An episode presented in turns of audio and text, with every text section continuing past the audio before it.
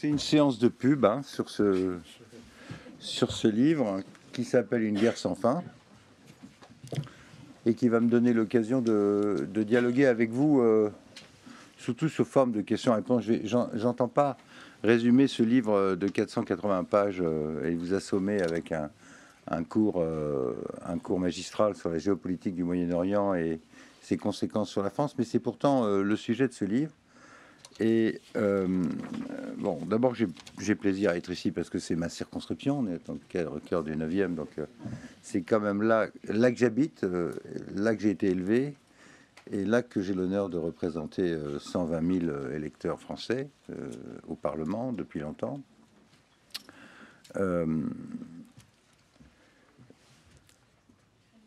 je suis entré en politique à cause de la politique étrangère. En fait, mon métier, euh, c'est la géopolitique, c'est l'étude de la guerre. C'est ce que j'ai fait à l'Institut français des relations internationales pendant dix ans, comme enseignant, comme chroniqueur, etc. Et puis j'ai voulu passer de l'autre côté du rideau et, passer à l'action. Et là, c'est plus compliqué. Euh, ce livre est le bout d'une course commencée il y a déjà 25 ans, puisque j'avais écrit au moment de la... alors que le monde était en train de basculer avec la chute du mur de Berlin et la fin de l'Union soviétique. Au moment où ça tombait, j'avais écrit un, livre qui s'appelait Le Nouveau Monde, qui a eu un certain succès à l'époque, et qui essayait de, déterminer quelles étaient les forces structurantes du prochain monde. Après le système bipolaire, qui était en fait assez simple, très exceptionnel dans l'histoire du monde, mais très simple, puisqu'il était structuré autour de, euh, de deux vérités idéologiques valables pour la planète, le libéralisme et le communisme, et puis la force nucléaire qui, pour la première fois dans l'histoire des, humains, permettait de, détruire n'importe quel bout de la planète à partir de ces deux pays. Donc ça changeait radicalement l'ordre des choses. Euh, cette parenthèse étant terminée, étant sur le point de se terminer à l'époque, j'essayais de voir quelles étaient les forces du monde d'après. Et j'en avais déterminé à l'époque cinq, qui étaient la, la démographie, pardon, la démographie, qui était la prolifération des armes de destruction massive, le terrorisme, le retour de la religion et notamment de l'islam, et enfin ce qu'on appelle aujourd'hui la mondialisation, c'est-à-dire l'émergence de, de, nouveaux rapports euh, économiques mondiaux. Je m'étais trompé sur euh, la dernière partie en mettant plus l'accent sur le Japon que la Chine, mais enfin le, gros des, développements de ce livre s'est révélé exact. Il y a dix ans, j'ai écrit un autre livre qui s'appelait euh, Illusion gauloise, dans lequel pour la première fois j'ai développé la notion de terrorisme et de totalitarisme islamique, en allant chercher euh, à l'intérieur de l'islam, et je sais que je vais choquer certaines personnes ici, mais, dans la conception de l'islam, euh, euh, la, conception d'une religion totale. État, l'islam, c'est une religion et un État, et une doctrine. c'est d'ailleurs ce que dit Khomeini en arrivant au pouvoir en 79, et que je cite dans le livre, l'islam est politique. Et euh, ce livre-ci euh, que j'ai commencé à écrire il y a au moins trois ans, euh, cherche à répondre à une question.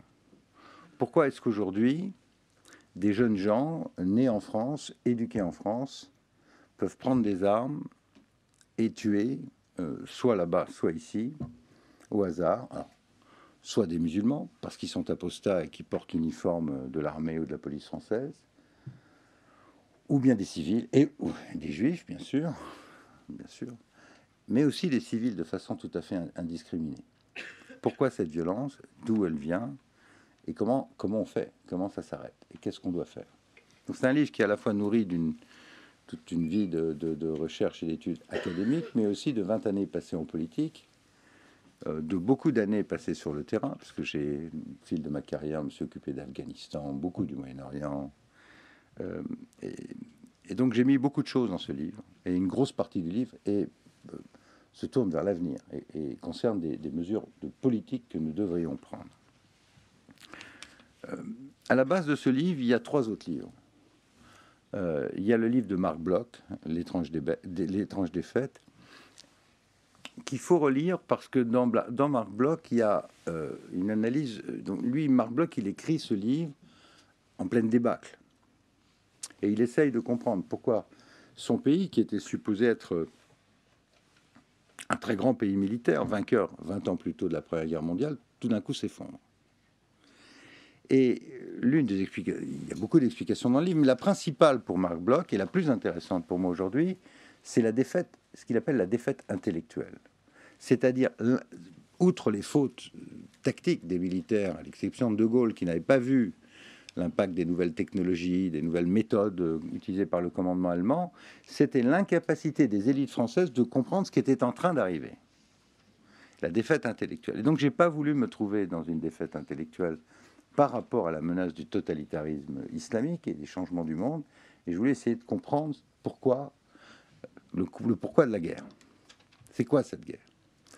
Le deuxième livre qui m'a beaucoup marqué en écrivant celui-ci, c'était le livre d'André Suarez, euh, qui était un cri d'alarme poussé en 1936 au moment de la réoccupation de, la Rhénanie. Ce livre euh, avait été supprimé, mis au pilon en 1936 pour pas énerver nos amis allemands euh, à l'époque, et il avait été ressorti par l'éditeur en 1939. Il faut se rappeler qu'en 1936, le canard enchaîné titrait L'Allemagne réoccupe l'Allemagne, parlant de la Rhénanie. Donc les gens ne voyaient rien euh, Suarez, lui, voyait le totalitarisme et ce que ça allait entraîner. Son livre est sorti quelques semaines avant la, défaite et avant la déroute des armées françaises. Donc ça aussi, j'ai voulu éviter. Et enfin, il y a un troisième livre que vraiment je vous invite à relire, pour ceux qui l'ont déjà lu et à découvrir. C'est un livre qui est dû à un, historien français qui s'appelle Jacques Bainville, que tout le monde a oublié, ou à peu près aujourd'hui, parce qu'il il était, euh, était royaliste, Bainville. Et il a écrit en 1920 euh, un livre absolument euh, fondamental, Les leçons de la paix, euh, sur le traité de Versailles. Et avec une vista incroyable, il, il, voit venir la Deuxième Guerre mondiale, il, voit se créer le, trou stratégique au centre de l'Europe, les ressentiments, la Deuxième Guerre mondiale. Et il y a une vista encore plus grande, puisque il regarde aussi le dépeçage de l'Empire ottoman, et il dit, en détruisant la Turquie, vous êtes en train de créer un démon encore plus grand. Et là, il voit ce qui va se passer exactement 100 ans après. Et ce qui se passe aujourd'hui, en réalité. Euh, dans Bainville, il y a une fable arabe qui sert un peu de fil conducteur à ce travail et qui est la suivante. Un voyageur arabe euh, dans le désert fait son repas. Et son repas, il est composé de de dattes, de café, de dattes. Et en mangeant les dattes, il jette les noyaux de dattes. Arrive un génie qui lui dit En jetant tes noyaux de dattes, il y en a un qui est rentré dans l'œil de mon fils, tu l'as tué, et maintenant tu vas payer. Et la parabole euh, de, de Bainville, c'est que les nations et les gouvernements jettent au vent de l'histoire des décisions qu'ils prennent au fil du temps que les contemporains sont incapables de mesurer dans leurs conséquences, mais que ces conséquences viennent les rattraper un jour ou l'autre. Et ce livre raconte la conjonction de beaucoup de noyaux de date qui sont en train de fabriquer la guerre qui commence aujourd'hui. Car je parle de guerre qui commence aujourd'hui parce que ce qui est en train d'arriver est une vraie guerre. Et qui, en fait, commence il y a bien des années. Certaines des racines sont anciennes, et euh, pour certaines d'entre elles, euh, je remonte au 7e siècle, car l'histoire de l'islam et de l'Europe est une vieille histoire, qui ressemble un peu au mouvement des essuie-glaces, des allées et des retours. Euh, l'islam est venu en Europe dès le 7e siècle, il est reparti d'Espagne 800 ans après, après avoir pris le sud de la France, puis les croisades sont allées quelque temps, non pas pour conquérir d'ailleurs l'Orient, mais pour ouvrir les lieux saints. Puis les Ottomans sont venus à partir du XIIIe, XIVe siècle et sont restés jusqu'au démantèlement de l'Empire ottoman. Avec entre-temps l'expédition napoléonienne dans l'autre sens, première fois que des Occidentaux allaient prendre pied militairement en terre musulmane. L'autre chose, c'est évidemment la conquête russe de la Crimée, dont il est tout à fait question aujourd'hui, mais qui était ottomane à l'époque. Et puis bien sûr la colonisation les 130 ou 150 ans que nous avons passés en Algérie. Et là, on ne dira jamais assez combien nous payons aujourd'hui. Euh, et je le disais encore à nouveau ce matin en commission des affaires étrangères, puisque nous travaillions sur, euh, ce matin sur un rapport très intéressant d'ailleurs sur les pays du Maghreb, combien nous payons euh, l'aventure coloniale française en Algérie Jules Ferry, mélangé à Napoléon III et au rêve du, royaume arabe. C'est tout ça, les premiers noyaux de date. Et puis il y a les, noyaux de date plus récents.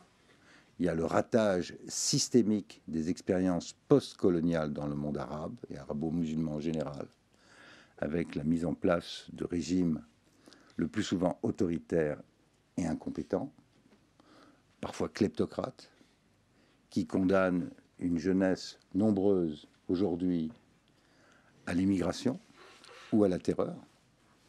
Ce ratage dans la totalité du monde arabe, c'est ça qui explique les, révolutions de 2011 et qui explique le ratage de ces révolutions aujourd'hui. En ne laissant, le, drame du monde arabo-musulman, c'est que euh, ces peuples sont condamnés à une alternative terrible entre l'islamisme dictatorial et euh, la dictature, souvent militaire, kleptocrate, de régime corrompu et incompétent. Il y a cette malédiction qui fait que aujourd'hui, pour euh, des cohortes de jeunes, souvent diplômés d'ailleurs, parce qu'aujourd'hui il y a énormément de diplômés qui sortent des universités, aussi bien en Arabie Saoudite que dans le Maghreb, euh, à la sortie il n'y a pas de travail, même en Arabie Saoudite, pas de travail. Donc il y a le choix entre l'engagement dans des cellules terroristes ou l'immigration. Et c'est ce qui se passe, avec une poussée migratoire considérable. Ce qui est en train de se passer aussi, autre date de l'histoire, c'est la mise en place d'un courant de réislamisation extrêmement puissant à l'intérieur de ce monde arabo-musulman à partir des années 70, l'instauration de l'État islamique persan en Iran, avec une, un État théocratique qui est euh, l'État islamique, la République islamique d'Iran, côté chiite, et l'émergence d'un d'État ou d'organisation islamiste dure du côté sunnite, avec la naissance d'Al-Qaïda au moment de la, guerre d'Afghanistan, les premières attaques contre le royaume de Saoud, et euh, le développement d'un courant de réislamisation sunnite extrêmement puissant à l'intérieur du, monde arabe, euh, poussé d'ailleurs par le pétrole, par le renchérissement du prix du pétrole, et on ne dira jamais assez combien l'Arabie saoudite, le Qatar, à cause des liens avec Abdel Wahab, justement, a répandu un, islam absolument rétrograde euh, jusque dans les contrées euh, euh, d'Afrique du Nord, du Sahel.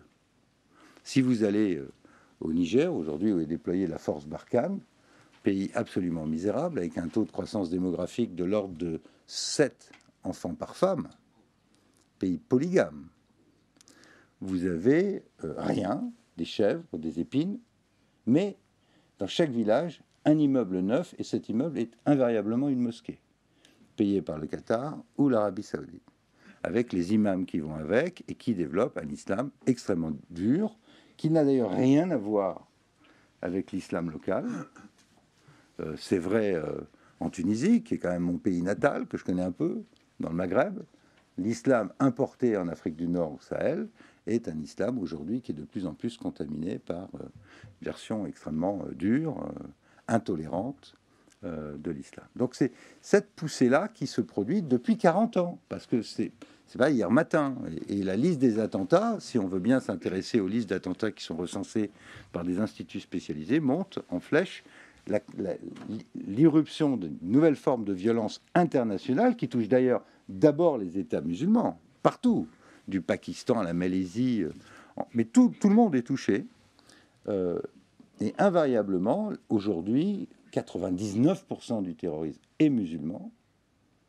Il est religieux, ce qui n'était pas du tout le cas au début des années 60-70, où là, le terrorisme était euh, ethnico-politique en Europe. Là, vous avez un terrorisme, une guerre, une véritable guerre, plusieurs fronts, qui est d'ailleurs augmenté par l'apport de technologies nouvelles et on ne dira jamais assez à quel point les grands groupes californiens qui tiennent le, système Internet sont directement complices dans cette guerre. Et toutes les tentatives que j'ai fait comme législateur d'ailleurs de, de mettre en cause leurs responsabilités dans la propagande, dans les communications, dans l'organisation des attentats, tout passe par les réseaux informatiques modernes. Donc il y a une espèce de conjonction entre le 21e siècle de la Silicon Valley et la barbarie moyenâgeuse de gens qui égorgent et qui, se, et qui fabriquent un terrorisme extrêmement violent, avec différentes formes qui sont décrites dans ce livre, soit individuelles, soit de groupe. Tout ça au service d'une sorte de révolution mondiale qui est, au fond, cette révolution islamique, c'est un peu la révolution d'octobre, la naissance d'une seule et unique alternative idéologique à la victoire de la mondialisation aujourd'hui. Qui est-ce qu'il a aujourd'hui, cette alternative bah, C'est l'islam radical. C'est pas le communisme, c'est pas le gouvernement chinois qui fabrique sa propre mondialisation. C'est personne. Le seul challenger à l'ordre établi à l'échelle mondiale, c'est une autre façon de vivre en fonction des règles de l'islam total, avec des variations. Autrement, le, système proposé par euh, Recep Tayyip Erdogan n'est pas celui euh, des ayatollahs à Téhéran, qui n'est pas celui euh, de la famille Al Saoud ou, ou d'autres ou d'autres dignitaires ou doctrinaires du terrorisme actuel ou, du, ou de l'islamisme actuel, mais c'est le seul système alternatif au mode de vie actuel. Ce qui est intéressant dans cette histoire commencée il y a 40 ans, c'est qu'elle coïncide chez nous avec d'autres décisions qui apparemment n'avaient rien à voir. Euh, en 1976, en France, c'est un gouvernement de droite qui décide la suppression des barrières à, l'immigration et qui décide le regroupement familial. Donc ce qui était au départ une immigration de travail venant d'Afrique du Nord pour les usines d'automobiles devient une immigration de peuplement, où on amène sa famille. Et le nombre euh, le nombre des immigrés va passer de quelques 300 000 travailleurs musulmans d'Afrique du Nord à aujourd'hui 5 à 6 millions. 5 millions étant le chiffre officiel que je garde dans le livre d'ailleurs, mais en fait c'est probablement plus, avec donc une immigration de peuplement et un changement du peuplement en Europe, puisque l'islam s'installe de façon permanente en Europe. Et c'est un grand, grand retour par rapport, euh, par rapport à l'histoire du 7e siècle. Et, donc on a une présence qui va devenir permanente, avec une affirmation euh, non seulement euh, culturelle, culturelle, mais culturelle, et un changement progressif des codes. Et la tension que nous observons chaque jour, et dont on parle chaque jour, à l'intérieur, à l'intérieur de la nation, où on voit des fragmentations territoriales, Manuel Valls appelle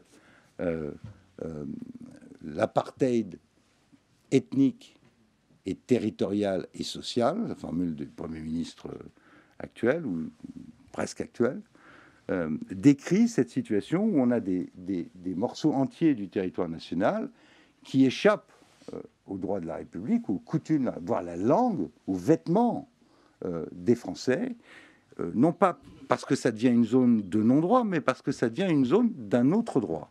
Et l'autre droit qui s'applique est un droit directement issu euh, de l'islam. Et il suffit de lire là-dessus les, travaux de Gilles Kepel, qui sont extrêmement fouillés euh, pour ce qui se passe dans un certain nombre de, communes euh, à côté de Paris, pour comprendre la profondeur du problème. Le, week-end dernier, il y avait un dossier du Figaro Magazine qui reprend cela. Il y a eu un nombre incalculable de rapports sur ces sujets depuis 20 ans, depuis les territoires perdus de la République jusqu'au rapport Aubin en 2004 sur euh, l'islamisation à l'école euh, et qui continue aujourd'hui, vous avez l'installation euh, de gens qui entendent imposer leur propre loi au lieu de la loi locale.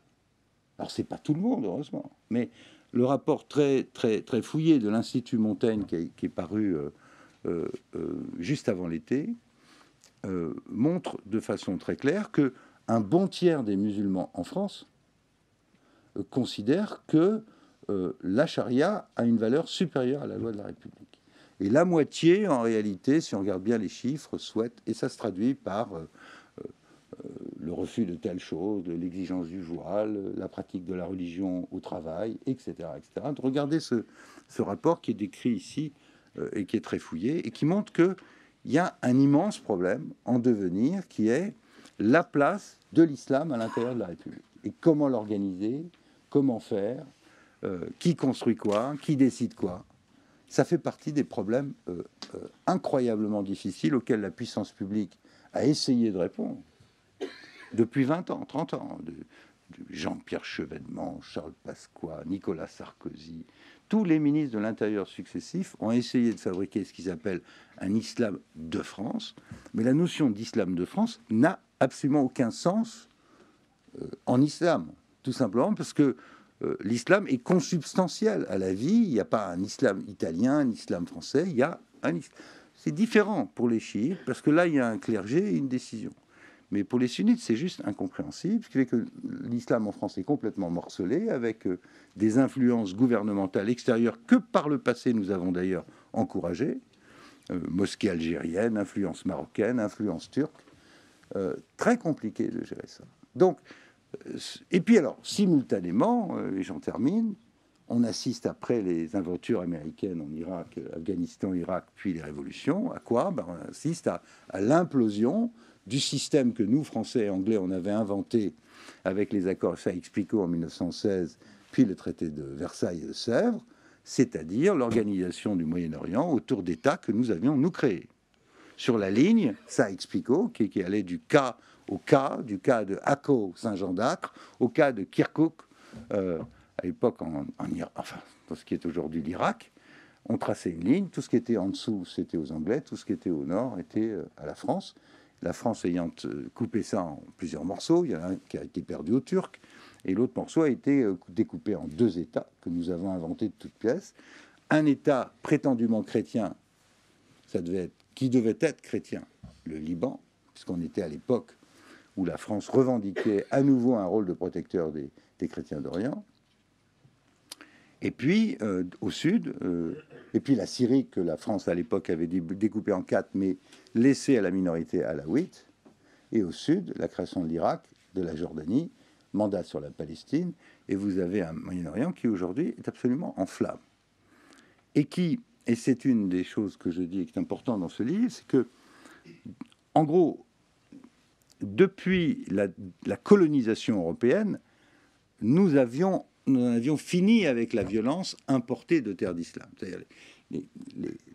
Les, barbaresques, comme on disait, rappelez-vous, Molière, que diable allait-il faire dans cette galère euh, la, piraterie, les, corsaires, les invasions périodiques des îles ou de la côte italienne, c'était fini. L'Europe a vécu pendant mille ans avec cette peur-là.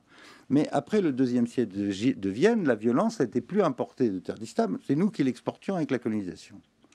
Et après la décolonisation, on avait cru fermer la porte. Et de toute façon, les Américains et les Russes nous avaient invités à partir au moment de Suez en 1956. Je vous rappelle qu'en 1956, Bulganin menace Paris et Londres de frappe nucléaire avec la bénédiction des Américains quand même. Et donc la France et l'Angleterre, qui avaient inventé le Moyen-Orient euh, moderne, sont priés de quitter le terrain.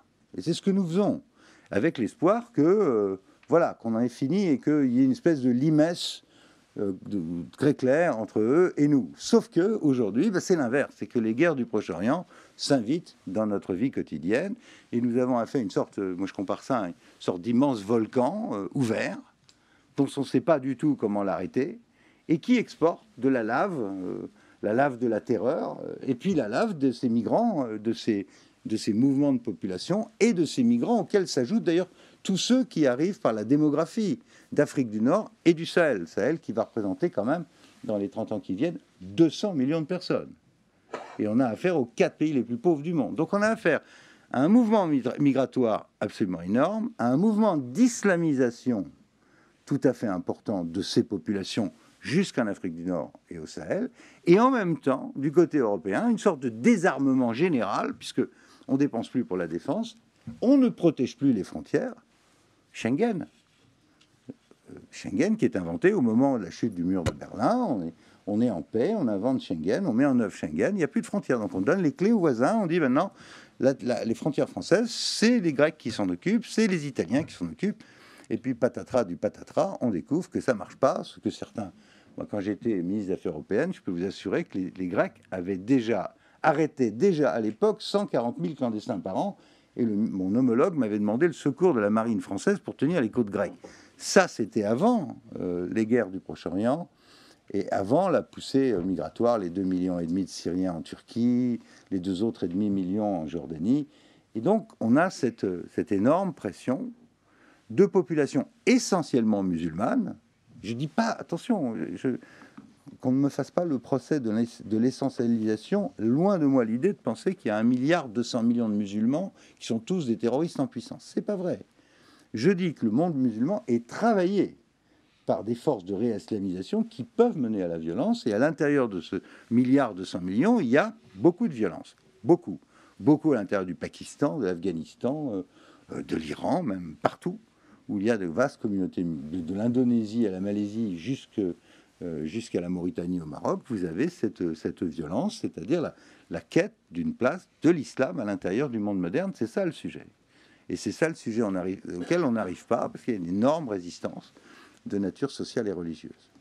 Donc c'est au moment où on a cette pression et cette violence que l'Europe s'ouvre et qu'on se trouve avec cette masse migratoire euh, tout à fait considérable et cette incapacité par ailleurs de tous les gouvernements. Je parlais de ces choses-là avec tous mes collègues, ça va de la Scandinavie à, l'Espagne ou, ou à l'Italie.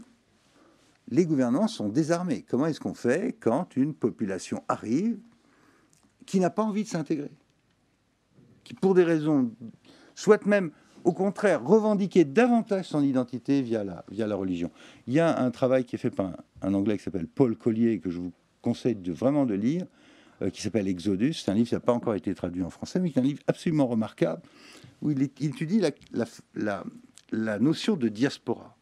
Plus la diaspora, c'est-à-dire la communauté étrangère d'un pays est grande dans le pays d'accueil, plus elle va attirer de gens, et plus les gens qui arrivent vont être en, recherche d'affirmation d'identité. C'est pour ça que les jeunes Bangladeshis à Londres portent le voile qu'elles ne portent pas au Bangladesh. Et que bien des jeunes femmes françaises aujourd'hui revendiquent le port du voile comme une liberté, alors que pour une Française normalement constituée et pour les lois de la République, c'est un enfermement et c'est discriminatoire par rapport à l'égalité hors-femme. Bref, conclusion de tout ça. Personne aujourd'hui plus moi que d'autres, ne sait comment régler ce problème interne à la France et à l'Europe en général, qui est de recoudre le tissu sociétal à l'intérieur de lois démocratiques et républicaines, d'une part. Et personne ne sait à quoi ressemblera le Moyen-Orient suivant, celui qui succédera au pays que nous avons créé il y a 100 ans. Parce que je sais une chose, c'est qu'on ne recréera pas l'Irak, qui a déjà explosé en trois morceaux. Je sais une autre chose, c'est qu'on ne pourra pas recréer la Syrie, qui a explosé en mosaïque de, ethnique, géographique, sociale. Et donc il y a une vraie question de fond, c'est qu'est-ce qui va se passer? Est-ce qu'on peut recréer ces pays? Si on ne peut pas recréer ces pays, qu'est-ce qui se passe? Alors que dans cette région, on a affaire à plusieurs guerres dans la guerre. Ça fait longtemps que la Syrie n'est plus, plus une guerre civile. C'est une guerre qui s'est totalement internationalisée. C'est une guerre de religion entre sunnites et chiites. C'est une guerre par procuration entre saoudiens et iraniens, dans laquelle maintenant rentrent les Turcs parce qu'ils ont un autre problème. Les, Turcs qui s'appellent le Kurdistan, et les Kurdes représentent 20% de la population turque. Et le Kurdistan, qui n'avait pas eu droit à son État il y a 100 ans, veut son État aujourd'hui. Donc, à quoi ressemblera cette région dans les années qui viennent? Je n'en sais rien. Ce que je sais, c'est que nous, Français et nous, Européens, nous sommes en face de deux risques d'inflammation que je décris ici, qui, moi, me vraiment m'inquiète. La première, c'est un risque de guerre civile larvée ici même en France, euh, devant l'incapacité de trouver des solutions de vie en commun acceptables. Il y, il y a un moment où ça va déraper. C'est ce que pense par exemple le chef de nos services de renseignement. Et croyez-moi, quand les djihadistes vont être de retour, ceux qui sont les plus aguerris et qui savent mettre des, qui savent faire des IEDs, des explosifs dans les voitures et autre chose, avec tous les dispositifs qui sont couramment utilisés là-bas mais qui ne sont pas encore arrivés chez nous, euh, les risques d'inflammation sont tout à fait grands. L'autre risque est international, c'est de nous trouver pris par des erreurs de politique étrangère, par des mécanismes d'alliance divers et variés, dans quelque chose qui ressemble soit à la guerre de 30 ans, 1618-1648, où il y a eu 5 millions de morts à l'époque, fallait le faire, 5 millions de morts à l'époque, euh, à cause d'une guerre de religion dans laquelle tout le monde a été pris, sauf les Anglais et les Russes à l'époque, ou bien 1914, euh, où par le jeu des, des alliances, triple alliance, triple entente, on se retrouve dans, dans une guerre qui a amené 20 euh, millions de morts. Personne ne la voulant, cette guerre, de la même façon qu'aujourd'hui, personne n'a envie de rentrer dans une guerre internationale, mais les ingrédients, les tensions d'un conflit de ce genre sont là et existent. Et donc c'est ça que raconte ce livre, avec une série de préconisations extrêmement précises dans la totalité des domaines qui relève de l'État régalien. Ce livre demande un réarmement à la fois moral, politique et militaire de notre pays dans différents domaines. Ça commence par la politique d'immigration. Ça se poursuit par la politique de lutte contre le terrorisme, y compris politique pénale, renseignement, organisation des forces et politique pénale, politique étrangère et politique de défense. Donc il y a toute une série de propositions très précises qui sont fondées sur une analyse elle aussi très précise euh, des textes, des moyens euh, dont nous disposons. Voilà ce que contient ce livre. Donc, pour faire court, nous sommes, et là-dessus je rejoins le président de la République, qui lors de ses voeux, pour une fois, euh, je le rejoins, il a dit, nous vivons un moment de basculement de l'histoire. Et c'est vrai. Nous sommes à un moment de basculement de l'histoire. Et c'est pas seulement parce que Trump ou parce que le populisme ou parce que Brexit. Il y a tout ça aussi dans le basculement. Mais il y a aussi que nous sommes, nous, Européens, directement en prise avec une énorme révolution politique, démographique et humaine à nos portes, c'est-à-dire au Moyen-Orient, en Afrique du Nord, dans l'Afrique sahélienne. Cette révolution, elle touche le monde musulman. Donc nous devons réapprendre ce que nos grands-pères avaient appris au moment de la colonisation. Et Dieu sait que je considère que c'est une erreur tragique pour la France que de s'être embarqué dans cette histoire. Mais enfin, c'est comme ça, euh, nous en payons le prix aujourd'hui. Et nous avons ça devant nous. Et il va falloir beaucoup de sagesse, beaucoup d'intelligence pour prendre ces mesures sans euh, diviser davantage le pays. Tout ce que je viens de dire ne peut se faire qu'avec les musulmans et nos concitoyens musulmans et pas contre eux. On ne, on gagnera cette guerre contre le terrorisme et le totalitarisme islamique que s'il y a aussi à l'intérieur du monde musulman une prise de conscience de ce qui est en train de se passer. Et elle est très difficile parce que les, intellectuels musulmans que je connais et qui essayent de se battre sont en général immédiatement menacés de mort. Hein, la fatwa, les fatwas, à commencer par celle contre Salman Rushdie, ont fait école. Et aujourd'hui, les gens ont peur. Les gens ont peur. Euh, et ça, c'est un des problèmes, c'est que nous devons absolument nous battre euh, pour que ce débat ait lieu. Voilà, mes chers amis, ce que je voulais vous dire en conclusion de votre journée euh, qui touchait, je crois, à tous ces, à tous ces thèmes.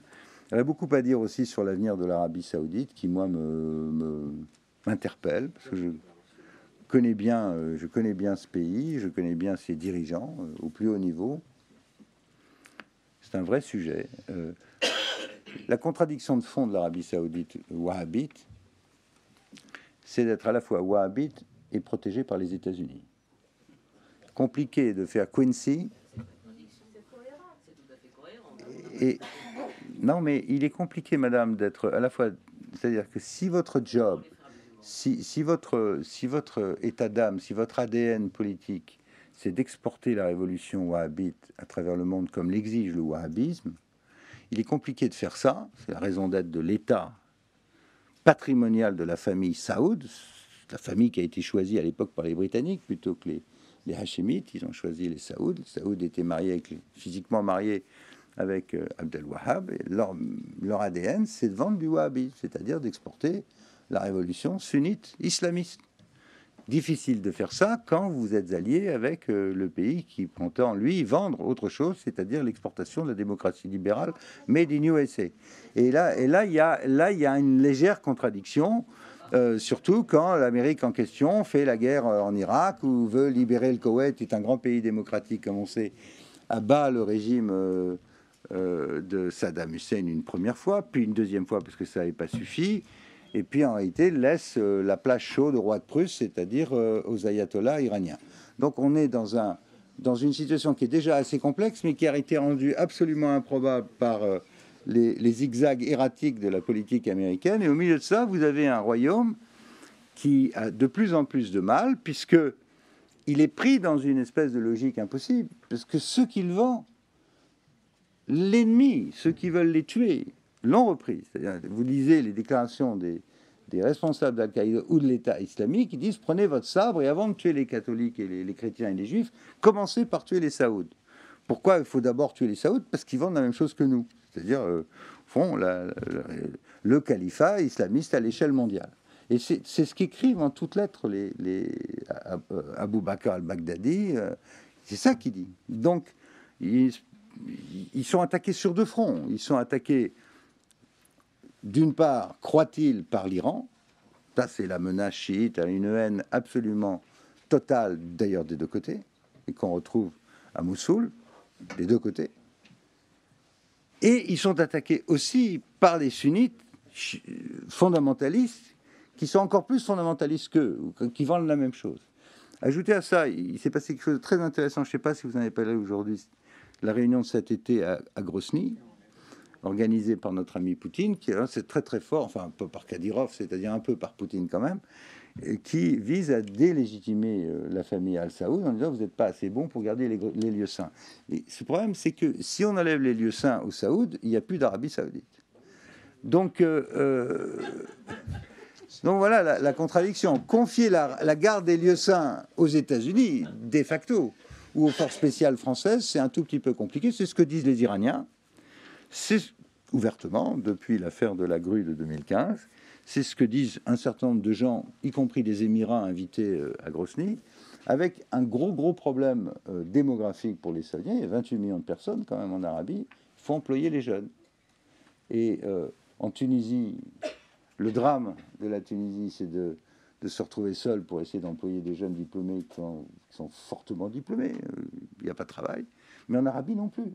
Parce que l'Aramco, il y a un certain nombre de places, mais en dehors de l'Aramco, il n'y a, pas de job en Arabie Saoudite. Donc il y a, il énorme point d'interrogation sur la, totalité de ces pays. C'est pour ça que je dis que personne n'a la réponse aujourd'hui, parce qu'il va se passer au Moyen-Orient. Ce que je sais, c'est que ce qui se passera là-bas engagera directement notre sécurité, soit via la violence terroriste, soit via les vagues migratoires.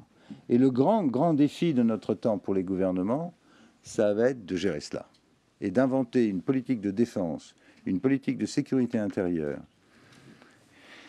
et toutes les politiques sociales migratoires qui vont avec, qui permettent à la France de rester la France tout en, en maintenant sa sécurité. Et ça, c'est singulièrement beaucoup plus difficile que tout ce qu'on a fait pendant la guerre froide, en, en, lorsque De Gaulle a donné à la France la bombe atomique. C'est beaucoup plus compliqué que d'avoir une bonne équipe au CEA. Voilà, mes chers amis, ce que je voulais vous dire.